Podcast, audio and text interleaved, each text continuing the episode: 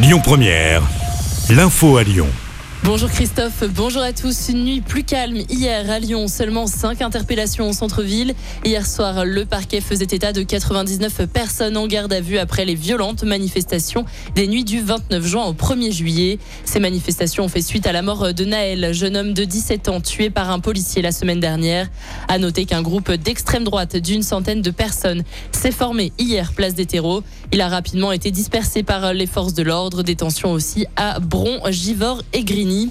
Certains manifestants violents seront jugés dès demain. Trois comparutions immédiates sont prévues en simultané.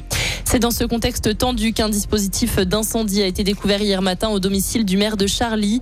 L'élu LR Olivia Rojo précise qu'il n'a fait aucune victime. L'association des maires de France a appelé la population à se rassembler aujourd'hui à midi devant les mairies françaises, en soutien également au maire de La Île et Rose attaqué ce week-end à la voiture bélier.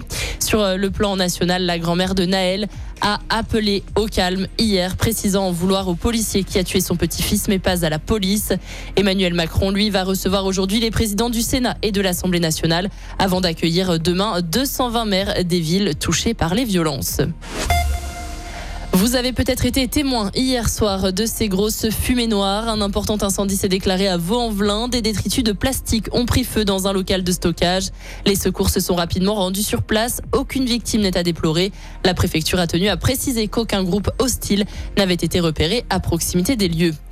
L'ancien président de la République, François Hollande, était à Lyon hier, invité par la maire de Vaux-en-Velin, Hélène Geoffroy, aux rencontres d'été du PS. Il a assisté à une table ronde, l'occasion pour lui de dire quelques mots sur les manifestations violentes qui secouent la France depuis plusieurs jours. Il a apporté son soutien à la famille de Naël, aux forces de l'ordre, mais aussi au maire de l'Aïle et Rose, tout en appelant à l'unité nationale. Retenez bien son nom, Clémentine Seda a été élue Miss Rhône hier, couronnée à Saint-Priest. La jeune femme de 21 ans avait déjà obtenu l'écharpe de Miss Grand Lyon en mars dernier. En devenant Miss Rhône, elle représentera le département à l'élection de Miss Rhône-Alpes qui aura lieu en septembre en Haute-Savoie. Clémentine Seda, étudiante en bachelor entrepreneuriat, a été couronnée sous les yeux de quatre Miss France, Indira Ampio, Diane Lair, Amandine Petit et Sylvie Tellier. Sport, victoire française et lyonnaise sur le Tour de France. Hier, Victor Lafay, âgé de 27 ans, s'est imposé sous les couleurs de Cofidis. Son équipe n'avait plus gagné une étape du Tour depuis 2008. Le maillot jaune, lui, est toujours porté par Adam Yates. La troisième étape partira aujourd'hui d'Amorebieta pour une arrivée prévue à Bayonne. Pour des questions de sécurité, l'étape a été modifiée et rallongée de 6 km.